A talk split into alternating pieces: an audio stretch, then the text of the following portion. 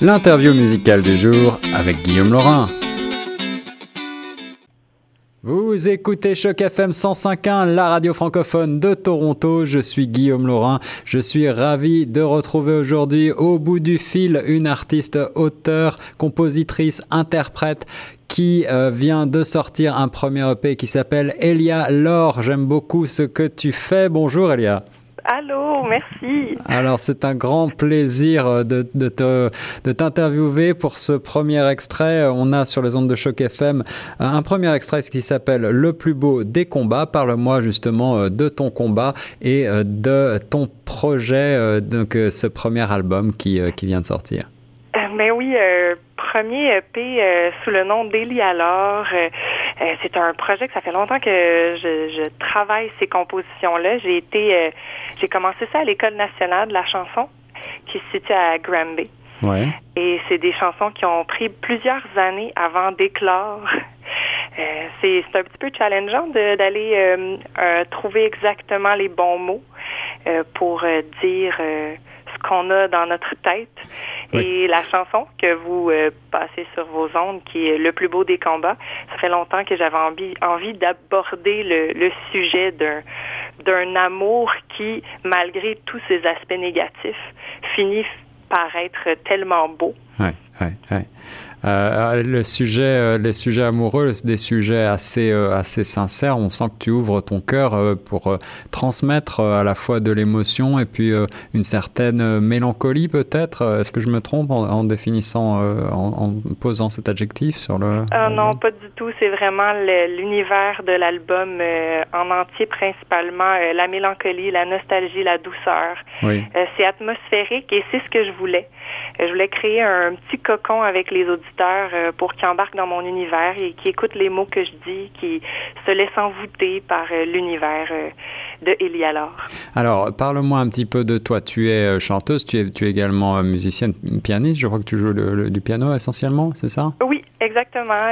pianiste un peu autodidacte. j'ai commencé à composer avec cet instrument-là et j'ai développé assez de compétences pour pouvoir m'amuser à travers à travers mes compositions. Euh, chanteuse, interprète à la base. Euh, j'ai fait plusieurs concours comme interprète avant d'avoir la piqûre comme auteur, compositrice, interprète. Alors, ça veut dire que tu t'es produit euh, déjà auparavant, avant la sortie de cet album, avant la préparation de, ces compositions, tu te produisais un petit peu sur scène déjà? Oui, exactement, principalement dans des concours ou dans des événements que d'autres artistes auteurs, compositeurs, des amis, euh, collègues qui décidaient de m'inviter euh, pour leur euh, spectacle. Mais plusieurs concours, j'ai fait ma première place des arts, j'ai fait le festival de la chanson de Saint-Ambroise aussi, les découvertes de la chanson de Magog aussi.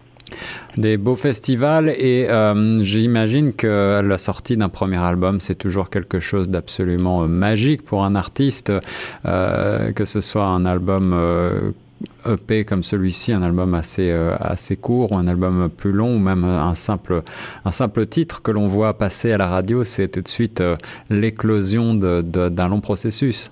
Oui, vraiment. C'est du concret. Ça fait du bien de, de sortir quelque chose parce que quand on compose, on est... Euh, euh, mettons je suis dans ma chambre et je compose euh, sur mon piano, mais il n'y a rien de concret dans mes mains. Et là, quand il y a un album, il y a des chansons d'enregistrer et que le public a la chance d'entendre ces chansons-là, c'est super gratifiant. Ça fait du bien parce qu'on fait pas ça pour rien. Faire de la musique, c'est pour euh, offrir de la douceur, offrir euh, du beau ou du moins beau pour les auditeurs, euh, pour qu'ils vivent quelque chose c'est vraiment particulier. Puis c'est beaucoup de travail. Travailler sur un EP, que ce soit un, un single, un, une simple chanson ou un, un, EP ou un album complet, ça demande du temps et ça fait du bien de le sortir finalement.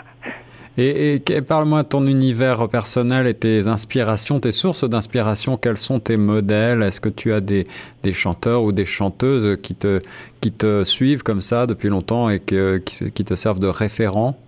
Ah oui, vraiment. J'ai écouté énormément d'harmonium ah dans ma vie, ou des artistes très créatifs comme Camille, mm-hmm, mm-hmm. ou même au niveau de l'anglophone.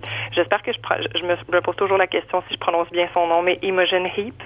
Ah, je crois que je le prononce de la même manière que toi. Oui, c'est ça. Ben, il me semble que dans ma tête, des fois, ça se pouvait que ce soit pas la bonne prononciation, mais c'est pas grave. C'est une artiste que j'aime tellement et tellement inspirante. Euh, Regina Spector aussi. Euh, des artistes très créatifs. J'aime quand la musique me surprend. C'est ça. Euh, Daniel Bélanger, Alexandre ouais. Catherine Major, je pourrais en nommer plein. Wow, c'est formidable, effectivement, des sources d'inspiration. Je, je sais que tu, euh, tu écoutes beaucoup de musique et tu, tu baignes là-dedans, donc j'imagine que les sources d'inspiration multiples doivent être autant de moteurs pour ta propre créativité. Est-ce que, parle-moi un petit peu de, des personnes qui t'ont entouré pour la création de cet album, puisque bah, il y a il y a ta voix, bien sûr, mais il y a, il y plein d'autres gens à la réalisation. Oui, euh, j'ai eu la chance d'avoir euh, Philippe Trudel Chevalier comme euh, réalisateur sur mon EP. C'est un auteur, compositeur, interprète aussi qui sort aussi des chansons peut-être sur son pseudonyme, pseudonyme Phil TC super réalisateur qui a su vraiment comprendre euh, ce que je voulais, développer mon univers avec les sonorités des instruments. C'était vraiment très intéressant de travailler avec lui. Et puis j'ai un, groupe de musiciens hyper talentueux, euh, un musicien un peu jazz. Il y a une petite couleur de jazz dans cet album-là qui me plaît, qui, que je voulais avoir, qui me plaît beaucoup euh, cet univers-là. Quelle a été le, principal, la principale difficulté? Quel a été le plus gros challenge que tu as dû surmonter pour la création de cet album? Le premier gros challenge, ça a été de sélectionner les six chansons. ça, c'est plutôt, c'est plutôt bien d'avoir ce problème-là. Oui, c'est ça, mais on a, quand on passe plusieurs années à créer avant de développer quelque chose de concret, on a plusieurs chansons en banque. Et là, de sélectionner euh, ce qu'on considère comme les meilleures ou celles qu'on veut voir apparaître en premier euh, aux oreilles euh, du public, ça, ça a été un gros défi. Et de verbaliser aussi ce que je recherchais. Étant une autodidacte musicienne, euh, les notions euh, théoriques d'un fois me manquaient. Pour euh, figurer et dire à mon réalisateur exactement ce que je recherchais au niveau de l'atmosphère des instruments. Et ça a pris plusieurs essais-erreurs avant vraiment de, de comprendre ce que je voulais. Hmm. Mais en bout de ligne, ça a super bien été. Il a très bien compris. Mais ça a été un gros défi quand même. Il faut savoir bien exprimer les choses. Puis euh, dans, mon contexte, euh, au début, ça a été un, petit défi, mais j'ai pris le temps de le faire pour arriver au résultat qui me convenait. Et est-ce que tu auras un conseil pour euh, celles et ceux qui souhaiteraient se lancer dans l'aventure et, finalement essayer de, de, lancer leur propre disque? Ah, de absolument pas hésiter. Il il faut pas hésiter. Il y en a qui hésitent avant de le faire. Je sais que c'est beaucoup de travail. C'est quand on est indépendant, c'est des sous aussi si on n'a pas de subvention.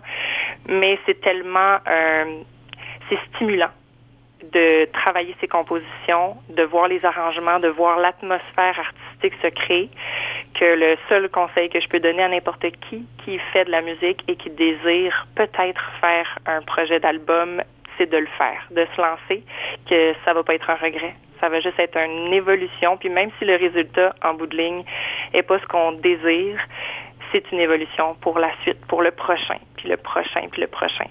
Si on le fait pas, on le regrette. Elia alors, l'album est magnifiquement nappé d'une atmosphère de mélancolie, on le disait, euh, qui n'est rien de triste d'ailleurs, qui est plutôt euh, une ouverture pour moi à la contemplation et à la réflexion. Un très très joli album, une belle voix euh, cristalline qui vous fera donner des frissons, je l'espère. Elia, est-ce que tu vas te produire sur scène prochainement? Est-ce qu'on aura la chance de te voir quelque part au Canada?